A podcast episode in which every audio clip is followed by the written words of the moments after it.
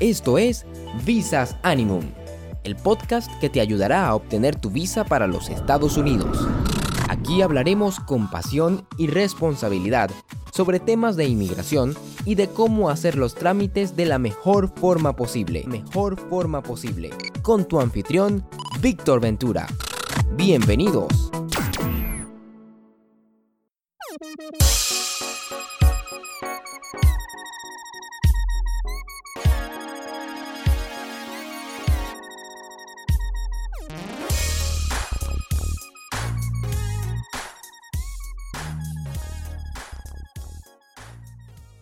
Hola, ¿qué tal, amigo de Visas Animum? Primero dar gracias a Dios por este episodio y a ti por escuchar este podcast. Estoy muy contento de que este podcast pueda ayudarte con información sobre visas para Estados Unidos y las políticas de migración. Y me siento muy honrado que este podcast ha sido nominado en los Latin Podcast Award 2019 en tres categorías que son la de educación, en la categoría de país y como podcast del año. Este premio internacional para el podcasting es el primero que se hace para podcast en español o, o podcast latinos, que sus creadores o productores sean latinos. Y es algo eh, muy bueno, Tiene, se está celebrando desde el 2017 y este año, eh, gracias a Dios, estamos nominados y es, un, es una honra. Recuerda que en Visas Animum estamos para ayudarte a sacar tu visa americana con el llenado del formulario de S160, creación del perfil, agendamos citas y brindamos asesoría. Si te quieres comunicar con nosotros vía WhatsApp, lo puedes hacer al 829-935-1781. El tema central de este episodio se titula Comprendiendo puntos positivos y negativos sobre la nueva regla de la carga pública en Estados Unidos. Bueno, este interesante tema más adelante, no te muevas y quédate conmigo en este episodio. De inmediato vamos a pasar a la frase célebre del episodio.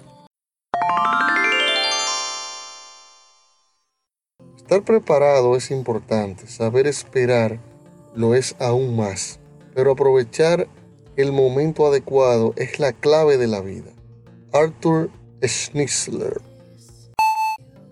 ¿Y qué pasó un día como hoy?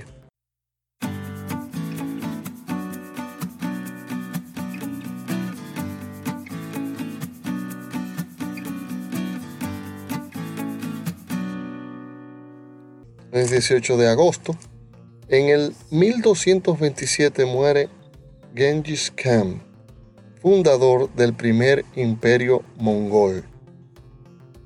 En 1930 nace Agustín Ibarrola, pintor y escultor español. En 1969, en Bethel, Estados Unidos, concluye el Festival de Woodstock. En 2000 fallece César Calvo, poeta y escritor peruano. Noticias de inmigración. Empleados piden a Google no trabajar con funcionarios de migración. La petición firmada por 600 trabajadores llegó después de que se conociera que el cuerpo encargado de la protección de las fronteras abrirá un concurso masivo para contratos de computación en la nube. Cientos de empleados de Google pidieron a la compañía que deje de trabajar con los funcionarios de migraciones de Estados Unidos hasta que estos dejen de participar en abusos de los derechos humanos. Camioneta embiste a multitud que protestaba por políticas de migración. Los hechos que dejaron dos personas heridas se registraron cuando un grupo de manifestantes protestaba en un centro de atención de Rhode Island, en Estados Unidos. El conductor, según los manifestantes, era un oficial correccional el fiscal general de Rhode Island y la policía estatal lanzaron una investigación sobre un incidente en donde una camioneta pick-up embistió a un grupo que protestaba contra las políticas migratorias federales en un centro de detención. Dato interesante y curioso.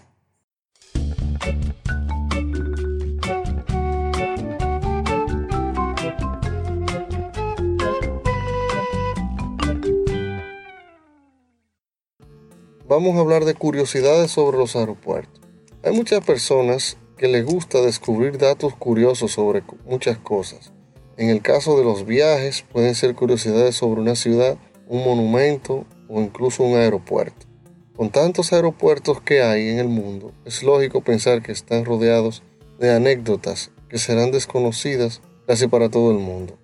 Muchas de ellas muy curiosas que merece la pena recopilar. Detalles curiosos como saber cuál es el aeropuerto más grande del mundo, cuál mueve a más personas, pasajeros, cuál es el más alto, entre otros. El más grande es el aeropuerto de Arabia Saudita. Es el más grande del mundo gracias a sus 327 mil metros cuadrados, que se dividen en seis plantas. Tres de estas plantas son para el embarque de pasajeros y a pesar de ser la más grande, no es el más transitado. También hay ciudades aunque tú no lo creas, no tienen aeropuerto. Es difícil encontrar un país que no tenga aeropuerto hoy en día. Hay cinco en todo el mundo y curiosamente todos son europeos. Cuando se trata de países pequeños como Mónaco, San Marino, Andorra, Liechtenstein y el Vaticano. seguimos con curiosidades de aeropuerto, también está el más transitado. El aeropuerto de Atlanta, en Georgia, Estados Unidos, es el más transitado del mundo, gracias a sus más de 85 millones de pasajeros que mueve cada año. ¡Wow! ¡Qué número! También está, en otra curiosidad, el de la pista más larga. El aeropuerto de Bangda, en el pleno Himalaya, tiene la pista más larga del mundo gracias a sus 5.500 metros de longitud. Es también el aeropuerto que está situado a más altura, concretamente a 4.334 metros sobre el nivel del mar. El más internacional de los aeropuertos es el de Heathrow en Londres. Es el que más viajeros internacionales mueve, con más de 60 millones al año. Desde allí se pueden viajar a 181 ciudades de todo el mundo y es uno de los que más trabajadores tiene, con casi 72 mil empleados. Eso es todo por el dato interesante y curioso que estuvimos hablando de los aeropuertos. Vamos al grano con el tema central de este episodio.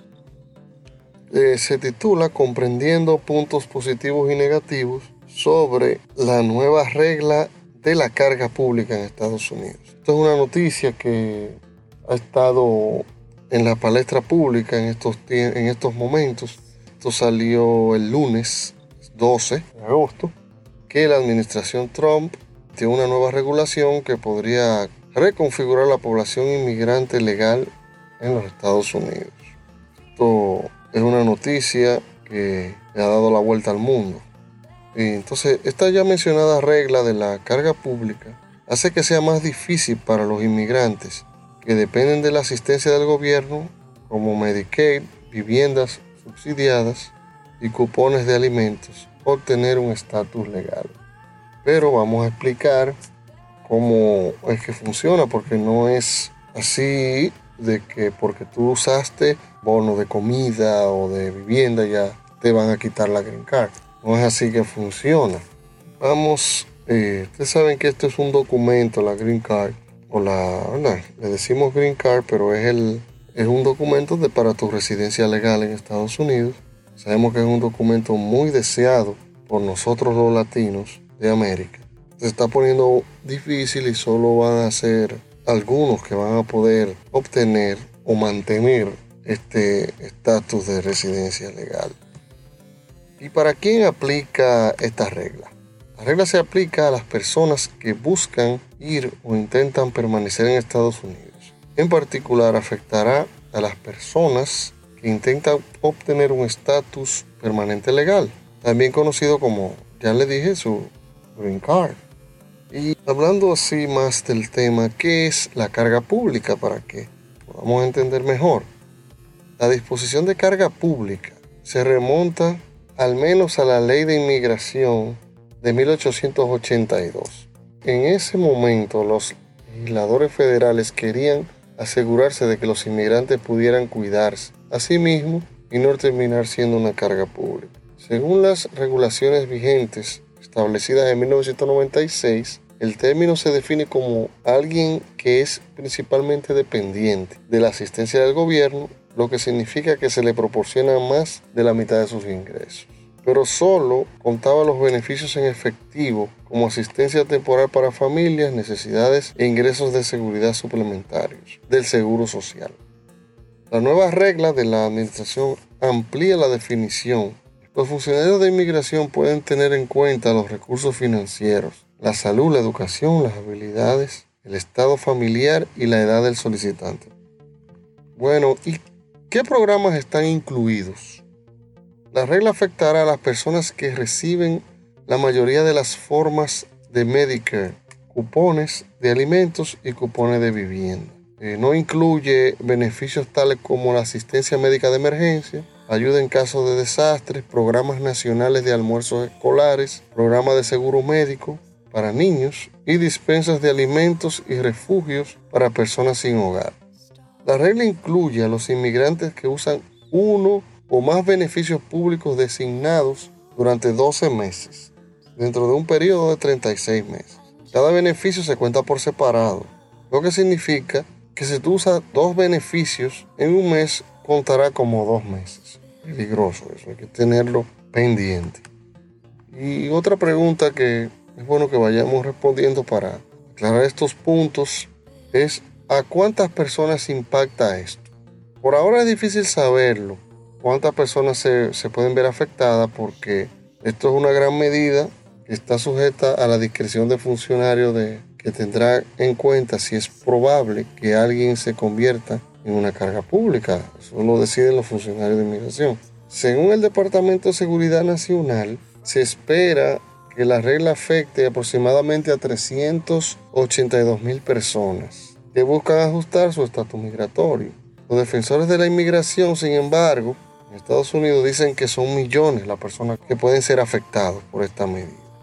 ¿Y qué pasa con los inmigrantes indocumentados? Bueno, los, inmigrantes documentados no son, no son en gran medida elegibles para, para la asistencia pública, así que generalmente no se van a ver afectados porque ellos no, pueden pedir ayuda, eh, cupones de comida, no pueden pedir eh, cupones de vivienda, no pueden usar Medicare porque son indocumentados. Otra pregunta también que me gustaría responder es, ¿qué pasa con los niños ciudadanos estadounidenses?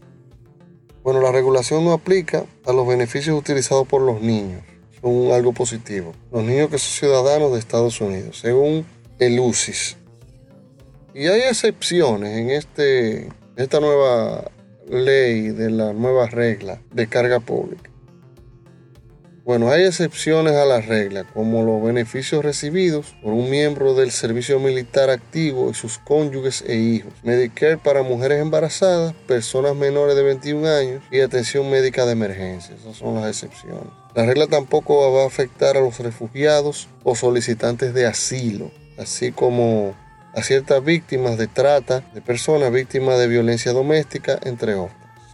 Y los inmigrantes usan estos beneficios así como con tanta frecuencia. Podríamos pensar. Realmente hay un estudio que hizo el Instituto Cato, allá en Estados Unidos, y el año pasado se revisaron las tasas de, uso de algunos programas de beneficios por parte de los inmigrantes estadounidenses. Inmigrantes y, estadounidenses nativos, viendo la tasa de uso de estos servicios, de los programas de beneficios, y el grupo de los inmigrantes tiene menos probabilidad de consumir beneficios de asistencia social. Y cuando lo hacen, generalmente consumen un valor en dólares más bajo que el de los beneficios que, que usan los estadounidenses nativos. Eso es algo importante que hay que tomar en cuenta. Porque se cree que es que el inmigrante está acabando con todo lo que es la ayuda, consumiéndola toda y no es así. Hay que aclarar algo, el inmigrante que va a Estados Unidos es a trabajar que va porque tiene familia en su país de origen que los necesita y mandan remesas mensual o quincenalmente, hasta semanal a sus países. Por eso no están pensando en ir a Estados Unidos a quedarse a, a recibir la carga pública recibir esos beneficios sin trabajar. Normalmente no, porque es que necesitan trabajar, producir dinero para enviar de remesas a sus países. de origen. ¿Y cuándo va a tener efecto esta medida? Esta medida va a entrar en vigencia el 15 de octubre de este año, 2019. Entonces, hasta entonces, los servicios de ciudadanía e inmigración de Estados Unidos van a continuar trabajando para finalizar los procesos y procedimientos que serán necesarios para implementar la regla final de la carga pública. Eso lo dijeron los funcionarios del UCIS. Servicio de Ciudadanía e Inmigración de los Estados Unidos. La regla base solo se va a aplicar para las solicitudes y peticiones que estén después de esa fecha de vigencia de la regla. Quiere decir que si usted tiene su green card, eh, es un ciudadano residente legal y en estos meses ha usado varios beneficios que le tocan, Medicare, ha usado eso todavía, eh, eh, de comida, eso todavía eso no le va con, no le cuenta. Eso va a empezar a contar a partir del 15 de octubre. Y eso es todo por este tema central de este episodio. Este episodio número 3 de esta segunda temporada. Espero te haya gustado este episodio y recuerda, vive conscientemente tu presente porque tu pasado ya pasó y tu futuro es incierto. Hasta la próxima.